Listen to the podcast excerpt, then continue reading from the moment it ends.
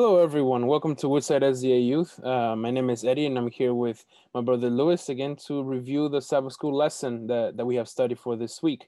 And that Sabbath School lesson is titled What About Israel? And we uh, went over Romans chapters 9 through 11. So, here in this lesson, first, we're going to start uh, by, by just setting the scene. So, Paul, uh, in chapter 9, the context this is found in is uh, Jesus came here to die uh, in this world. He well, he first came to live a righteous life in this world uh, with the ultimate purpose of uh, dying at the cross to save each one of us, right, to forgive our sins. And he came to his own people, the people of Israel, the Jews. But in the end, towards the towards coming to the the day in which Jesus would die, we find out that his own people are the ones who betray him, right? Who do not want to, who do not admit to him being the savior of Israel and so th- this brings up the question right? Jesus came to die for everyone. He came to his people uh, but israel rejected him right? The jews and, and all the leaders the pharisees they rejected him. So now what ab- about israel? Because god promised to send a savior to israel to save israel from from from this world from the powers from the foreign powers.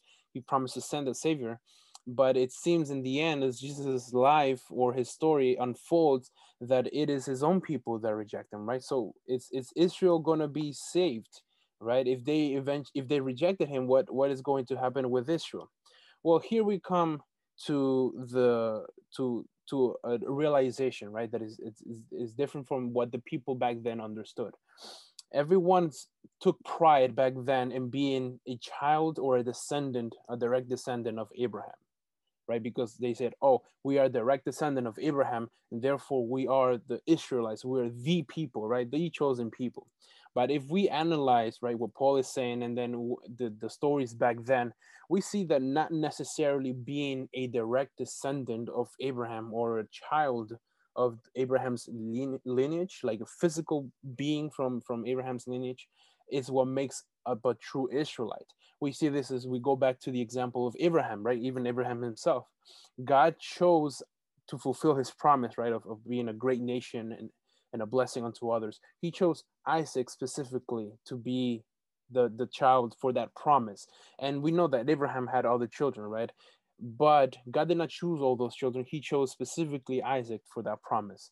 And if we fast forward to Isaac's experience when he had Jacob and Esau, Jacob, or uh, I'm sorry, God did not choose both of them. God chose Jacob to carry on his promise, right? And if we keep going and on and on, God chooses specific people. So with this example, what we're trying to say here is that if you are, a, it doesn't matter if you are a direct descendant of Abraham, like if you are a child of Abraham, grandfather or great grandfather, if he's great grandfather, that is not in essence what makes you a child of God or uh, or a child of the promise, right? God's promise, a, a, true Israelite. That is not what makes you a true Israelite. It is believing in the promise of God, believing uh, uh, believing that Jesus is our Savior. That's what makes you a true Israelite, right?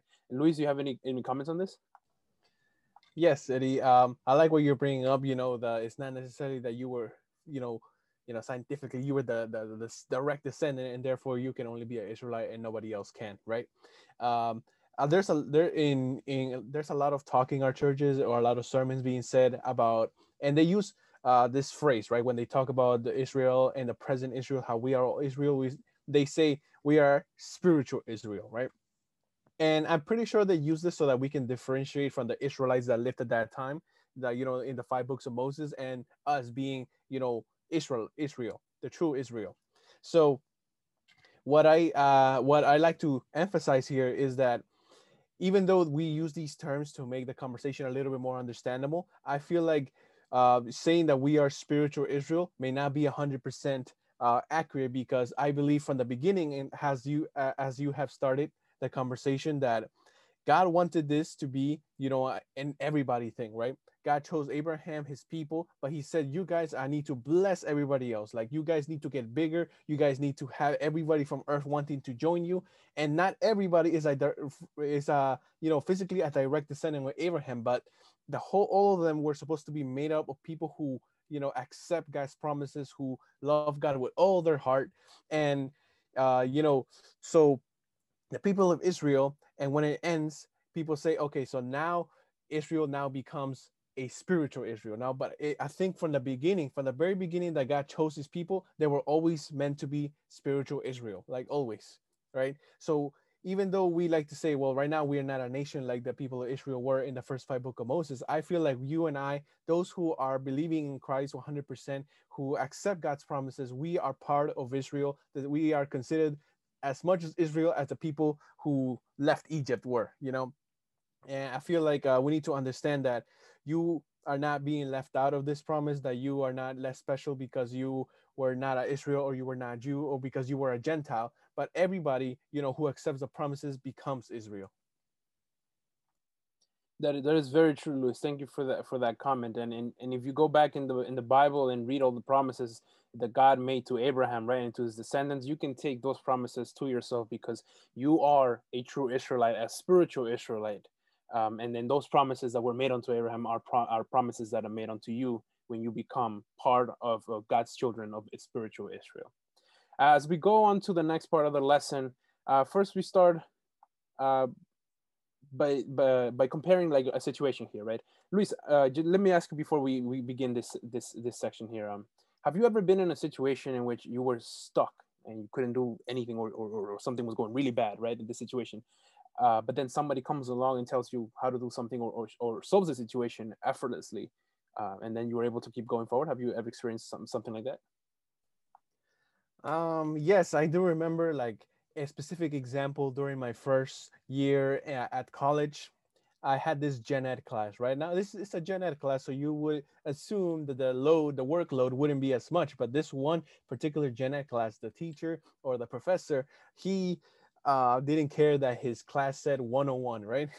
He he treated it as like a you know a third level class. So he gave us so much reading assignments so much work to do and there was a quiz every single day based on the reading. And the reading was very long. He gives us packets of notes and everything. Every single day we had a quiz right? So i was there. I didn't know how to deal with this class because it was a gen ed you know and i had other harder classes for like my for like my field of study. So then I was like, okay, I don't know how to study this. So let me do this. Let me just read everything like he said.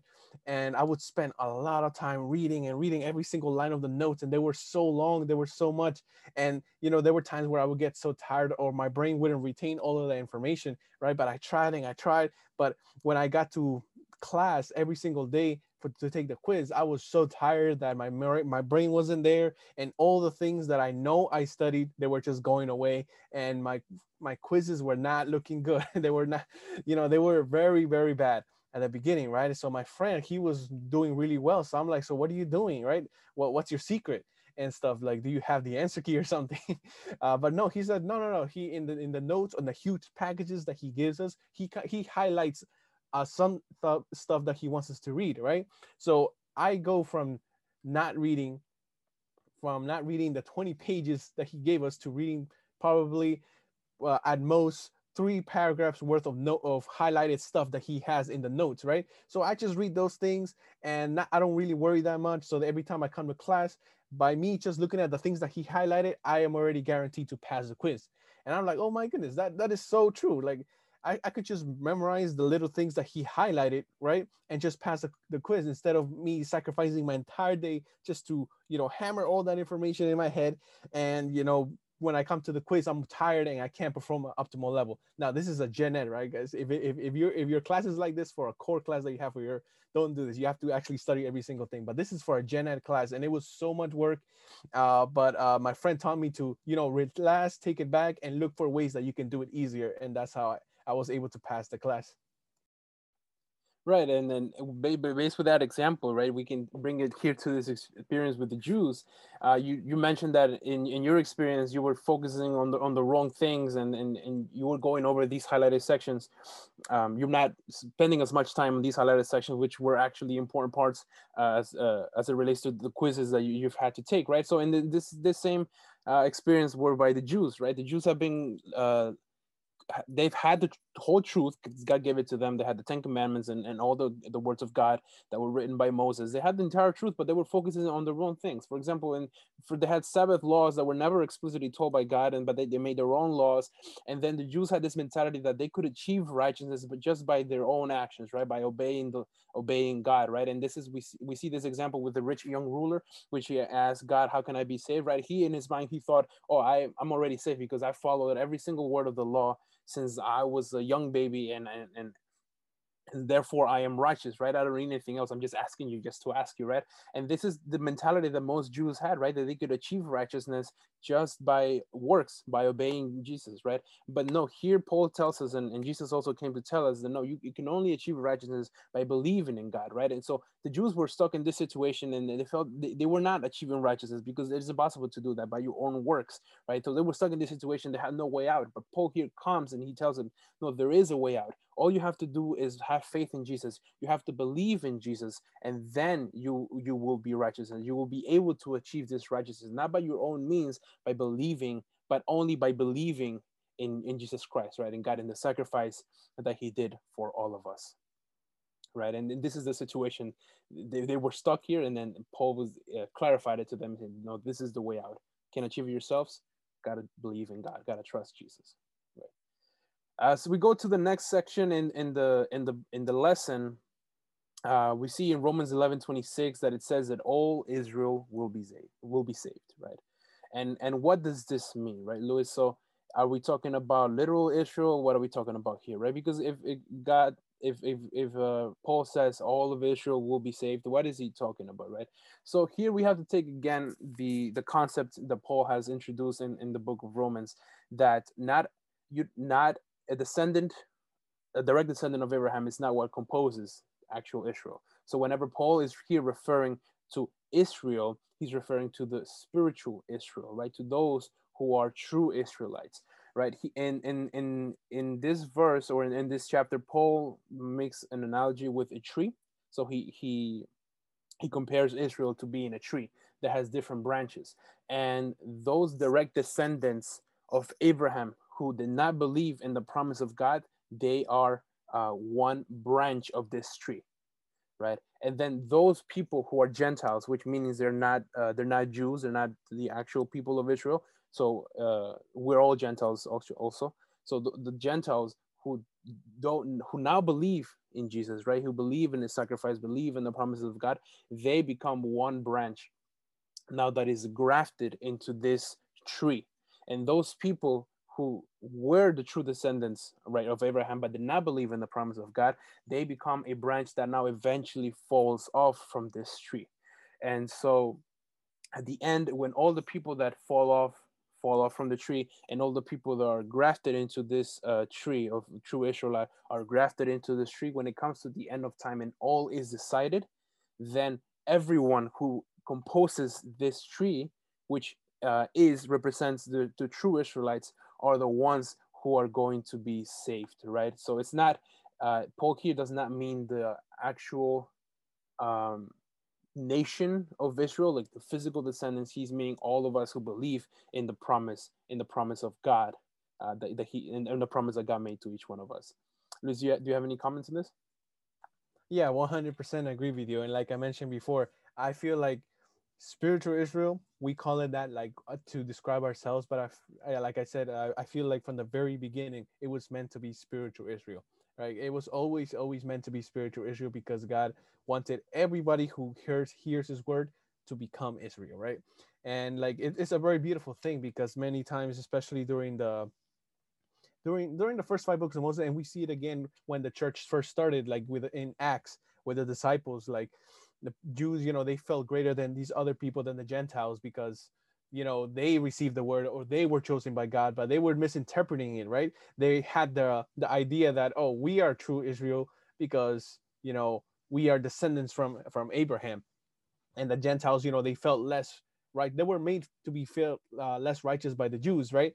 But that's how that that's uh, even then it was misinterpreted. Like they assumed that you know spiritual Israel didn't exist. It was only a literal Israel, which is them. But from the very beginning, it was always spiritual Israel, and these Gentiles were uh, you know, true Israels, even though they weren't direct descendants, and us, even though we're not direct descendants of Abraham, we are true Israel if we accept God's promises. Yep, amen, Lewis. Yes, we we are part of this true Israel that uh, Paul is talking about here in the book of Romans. Uh, as we go to the next section in our Sabbath school lesson, uh, we come to this section entitled, has a question for its title, right? It says, End of the Law, right? End of the Law. Louis, would you like to expand on that topic? Yeah, so uh, in Romans 10 4, it says, For Christ is the end of the law for righteousness to everyone who believes. So uh, we read this thing, it says, Christ is the end of the law, right? So I'm like, man, so that means we shouldn't follow the law anymore, right? Uh, man, this doesn't make any sense. And this is why when I'm doing, yeah, I know some of you see me in the Bible reading plan videos that I do with 365 Days with Jesus. I always encourage everyone to, to ask questions, even though uh, it may be on plain sight, or even though uh, you might not be wanting to ask this question because it might not be well received. No, no, no. Ask all the questions that you have because by asking questions, you get to know more about Christ, right? So here, what does what does it mean? The end of the law. And many of us say, okay, it says the end of the law, so it must be that, right? But we have to remember that the Bible was not written in English. It wasn't written in Spanish. It wasn't written in French or in Italian or in Chinese it was written in a language that we it doesn't even exist anymore, right? It was written in Koine Greek, and we still have Greek, right? But that Greek it was not the same as the Greek that this was written.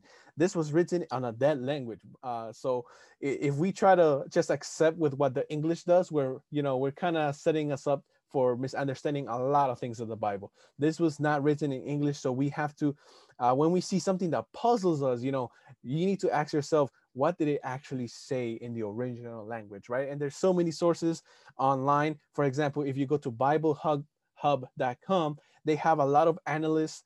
Uh, you search a Bible text that confuses you, and it gives you the original words that they were used. You click on that, it gives you all the definitions or multiple definitions of that word, or it gives you also the occurrences where you can also find it in other places of the Bible so that you can compare and contrast, right? So, the end of the law. That word end comes from the Koine Greek word telos, right? And telos rarely means end, right? Most of the time it's, it's uh, used to mean a fulfillment of something, right? So yes, you can make telos become an end because let's say, oh, I fulfilled my dream.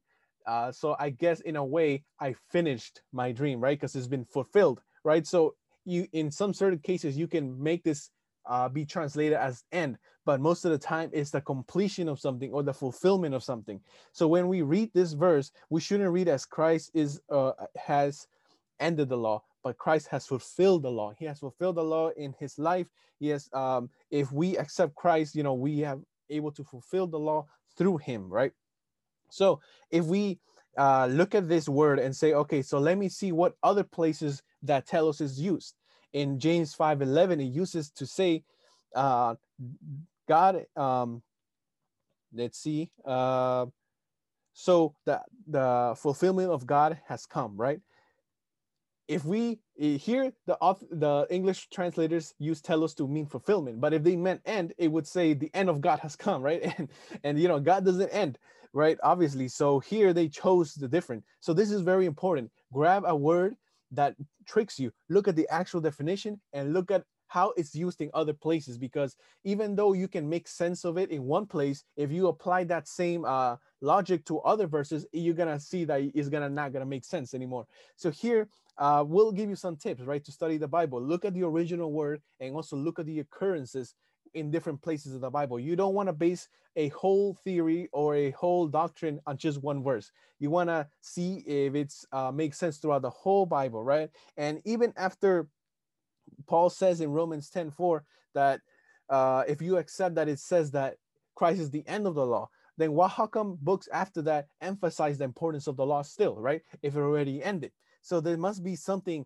that I need to discover here. So this is why it is very important for us to understand uh, the actual language that this was written in so we can understand the actual message that God has for us. So Christ here is the fulfillment of the law, not the end of the law. Thank you, Luis, for that clarification. It's very important principle to keep in mind when we read the Bible, right? Not everything that we read can be taken at the face value because it's not written in that original language. So we got to look to see, read between the lines and see the context in which everything is found and everything is found and that that will give us a better idea of what the Bible is trying to, to tell us. All right. Thank, thank you, Luis, for making that clarification. And as we come here to the end of the lesson, uh, we've come to the understanding that Israel it's not just the physical descendants of, of Abraham, but it's composed of us, right? All of us who believe in the promise of God and that we become part of spiritual Israel, the, the true Israelites. Uh, but we live in a world where there are many other people here who can also become part of that spiritual Israel, Israel uh, that are not part, uh, are not yet spiritual Israel, Israel, right? So the lesson here is telling us that we, uh, or is urging us that we as as people who have already believed in the promise and are part of Israel, we need to go out there into the world and talk to those other people who are not yet uh, believe in God, who do not yet have a faith faith in the Lord, right? Because we are saved and we want them to be part of that branch that gets grafted into the into the tree that is Israel, so that at the end, right, we can all be saved. So uh, when we come to the end of, of this lesson here, it is uh, my desire that all of us together find way throughout this week and, and throughout the rest of our lives really right? To share this good news right? To bring the, the word of god to other people who are out there in the world who do not know god right? So that they can also become part of this spiritual israel. And at the end right we can also uh, we can all receive salvation from god which is one of the promises that he gave to us. Uh, so this has been the lesson for this week. Um, and I thank you for listening to us. And then we'll be here again next week to review the next lesson, which is Jesus' sacrifice and our sacrifice. We thank you again, and we'll see you next week. Bye, everyone.